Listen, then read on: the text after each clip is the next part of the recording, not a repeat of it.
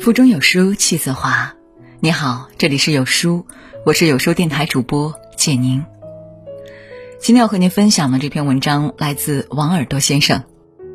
五星红旗替代欧盟旗帜，各国首脑排队致谢，中国终于露出了真面目。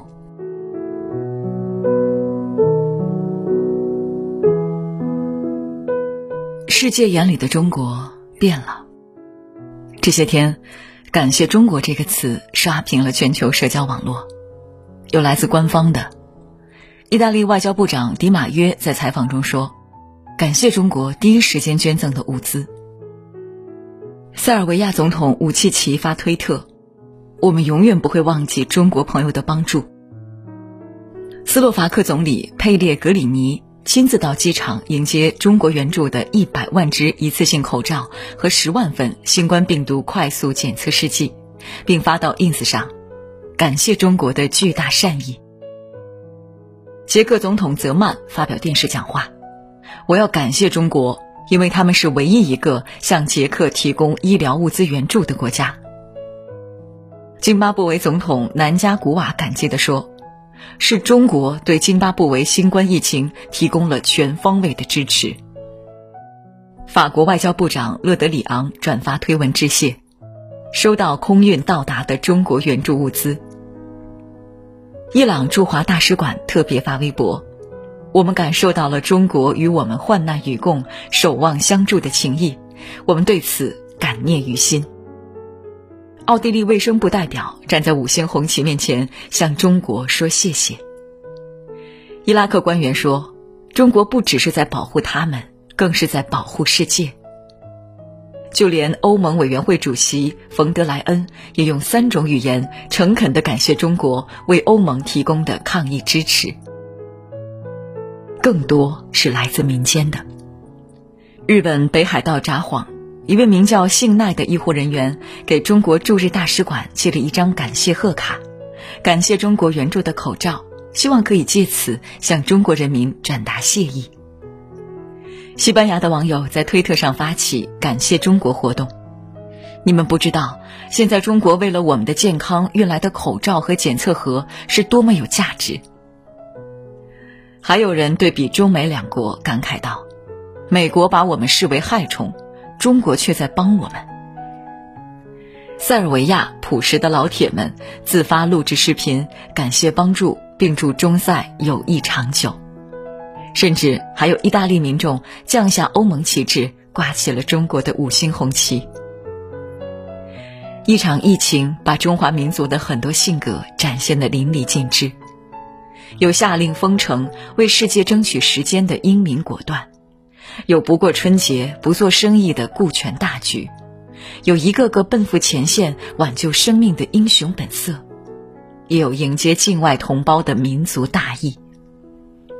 如今，湖北解封，武汉也即将按下播放键，国内进入后疫情时代。举国奋战两个月，我们终于逾越了这个冬天。可与我们相反，国外疫情却日趋严重。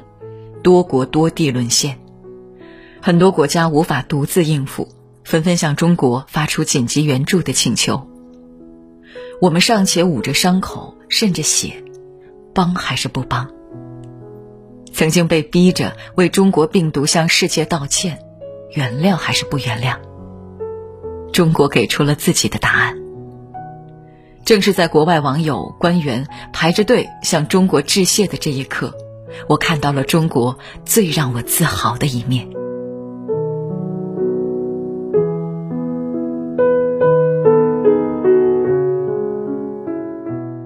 欧洲疫情集体爆发时，意大利是最严重的国家。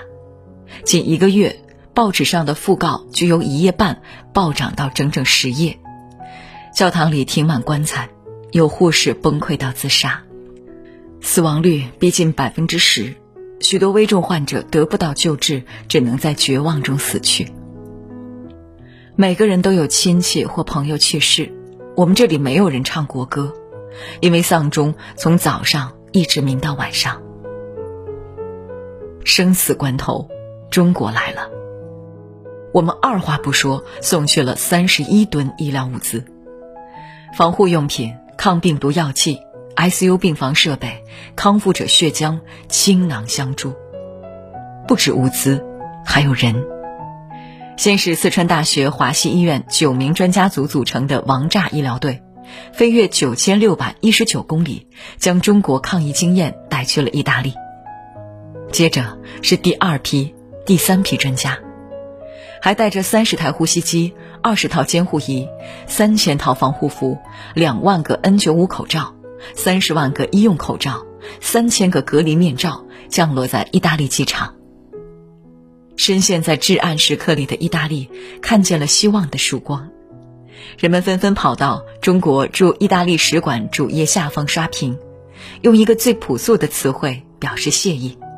Grazie，谢谢。同样在欧洲，西班牙的疫情也发展到令人恐慌的程度。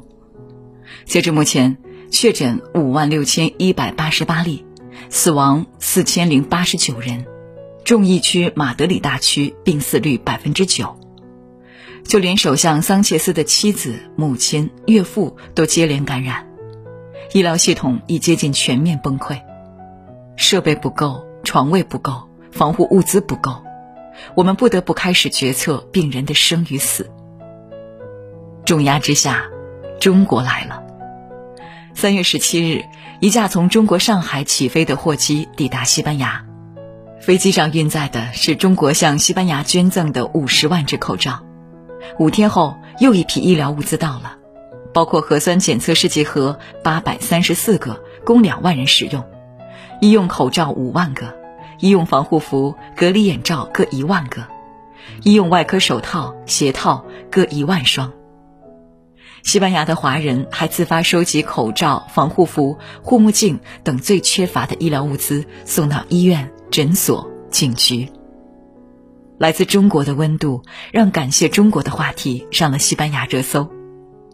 还有医护人员手举标语感谢中国。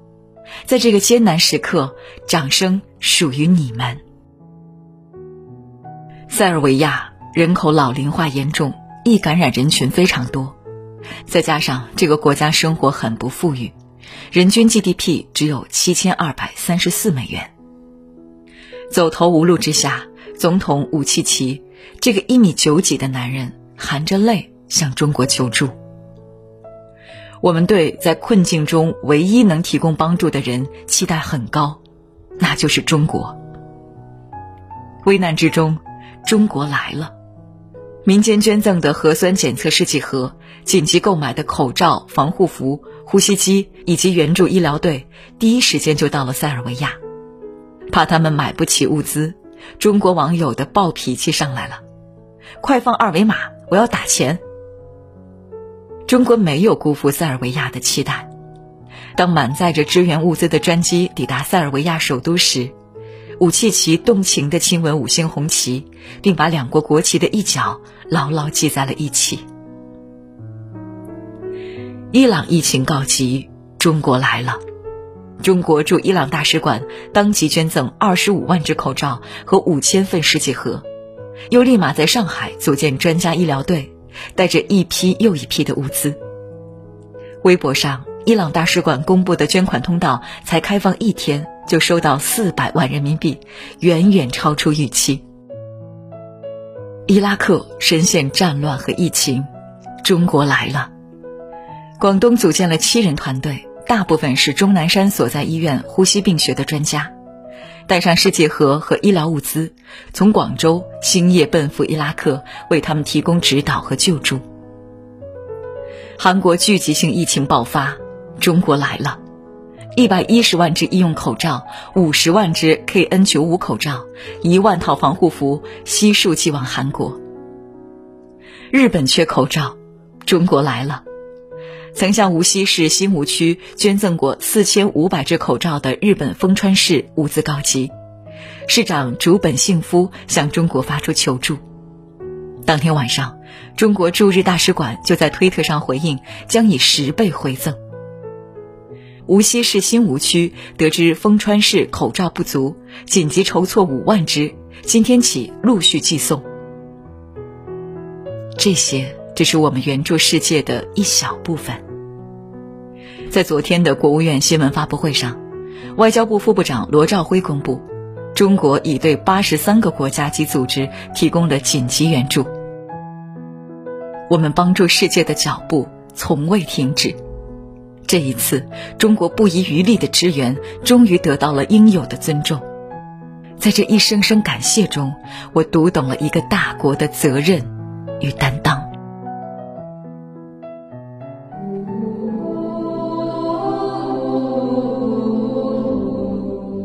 作为新冠疫情的集中爆发地，我们才刚刚从噩梦中醒来。可中国政府又迅速整装待发，支援国外。为什么要帮？因为一个大国有恩必报。十二年前，带着十四名专家奔赴汶川救治九百多位伤者的意大利，疫情初期就捐赠口罩、防护服给武汉加油的日本，拿出全国医院库存口罩全部给中国的巴基斯坦。当时代的灰压在他们身上，中国第一个挺身而出，以数倍、数十倍的方式回报当初的恩情。毕竟，中国人是有风骨的。我们有滴水之恩当涌泉相报，也有投我以木桃，报之以琼瑶。受人之恩，哪怕别人会忘记，但中国人永远记得。也因为一个大国。悲天悯人，受美国经济制裁的伊朗，仍在经历战乱的伊拉克，欧洲最穷的国家之一塞尔维亚，那些医疗水平低、经济欠发达的国家和地区，举目四望，竟无一人伸出援手。唯独中国派出一支支救援队，带着一批批设备和药品，毫无保留地分享抗疫经验。就连我们的人民也在网上鼓励他们：“加油啊，会好起来的。”为什么？因为经历过，所以慈悲。在这场战役里，有多少家庭破碎，多少个体被压垮？在一线拼命却不幸感染的医护人员，没日没夜坚守岗位、过劳殉职的防控人员。与病魔抗争但遗憾去世的患者们，我们见到了太多的悲剧，不愿让它再发生在地球上任何一个地方。于是，我们只想拼了命为人类打赢这场仗。更因为一个大国以德报怨，疫情之下，中国受的委屈太多了。美国政府一口一个中国病毒。一些媒体要求中国为新冠肺炎进行赔偿。挪威发行量最大的报纸《世界之路》恶意攻击中国，中国将改变挪威。丹麦发布疫情宣传视频，宣扬这一切都是吃蝙蝠的黄种人的罪祸。诋毁面前，我们还在全力以赴帮助世界。是中国人好欺负吗？我很喜欢曼德拉的一句话。你要和你讨厌的人有所不同。以德报德是中华民族的担当，以德报怨是现代大国的度量。我们做到了无愧于心，这正是与某些到处泼脏水的政府最大的不同。新时代的中国与世界里写道：“大国之大，不在于体量大、块头大、拳头大。”而在于胸襟大、格局大、担当大。我希望很多年后，当世界人民回望二零二零时，会记得在这场新冠疫情中，中国都做了什么。希望他们记得，武汉关闭、湖北关闭，十四亿人民宅家，争分夺秒打赢防疫第一仗。希望他们记得，中国紧急组织医疗专家和物资，驰援疫情爆发的国家。并在包装上写着“千里同行，坚于金石”这样的诗句。希望他们记得，当中国困难时，有些国家极尽讥讽栽赃之事；可当中国伤愈时，不计前嫌，伸手援助。试问，还有哪个国家能做到这样？真正的大国崛起，不是一有机会睚眦必报。更不是强大之后落井下石，而是我可以不管不顾，甚至打击报复，但我选择了不计较。经此一役，中国问心无愧，因为这是一个大国能展现给世界的最好的胸怀、担当和风范。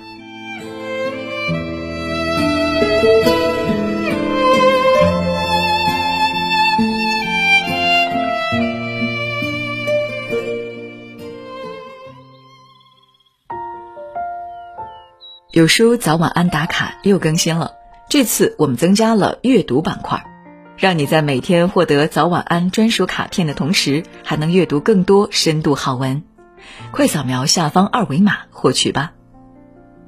在这个碎片化的时代，你有多久没读完一本书了？长按扫描文末二维码，在有书公众号菜单免费领取五十二本好书，每天有主播读给你听。我是主播简宁。在中朝边境为你送去问候。喜欢这篇文章，走之前记得在文章末尾给有书君点个再看，或者把喜欢的文章分享到朋友圈哦。明天同一时间，我们不见不散。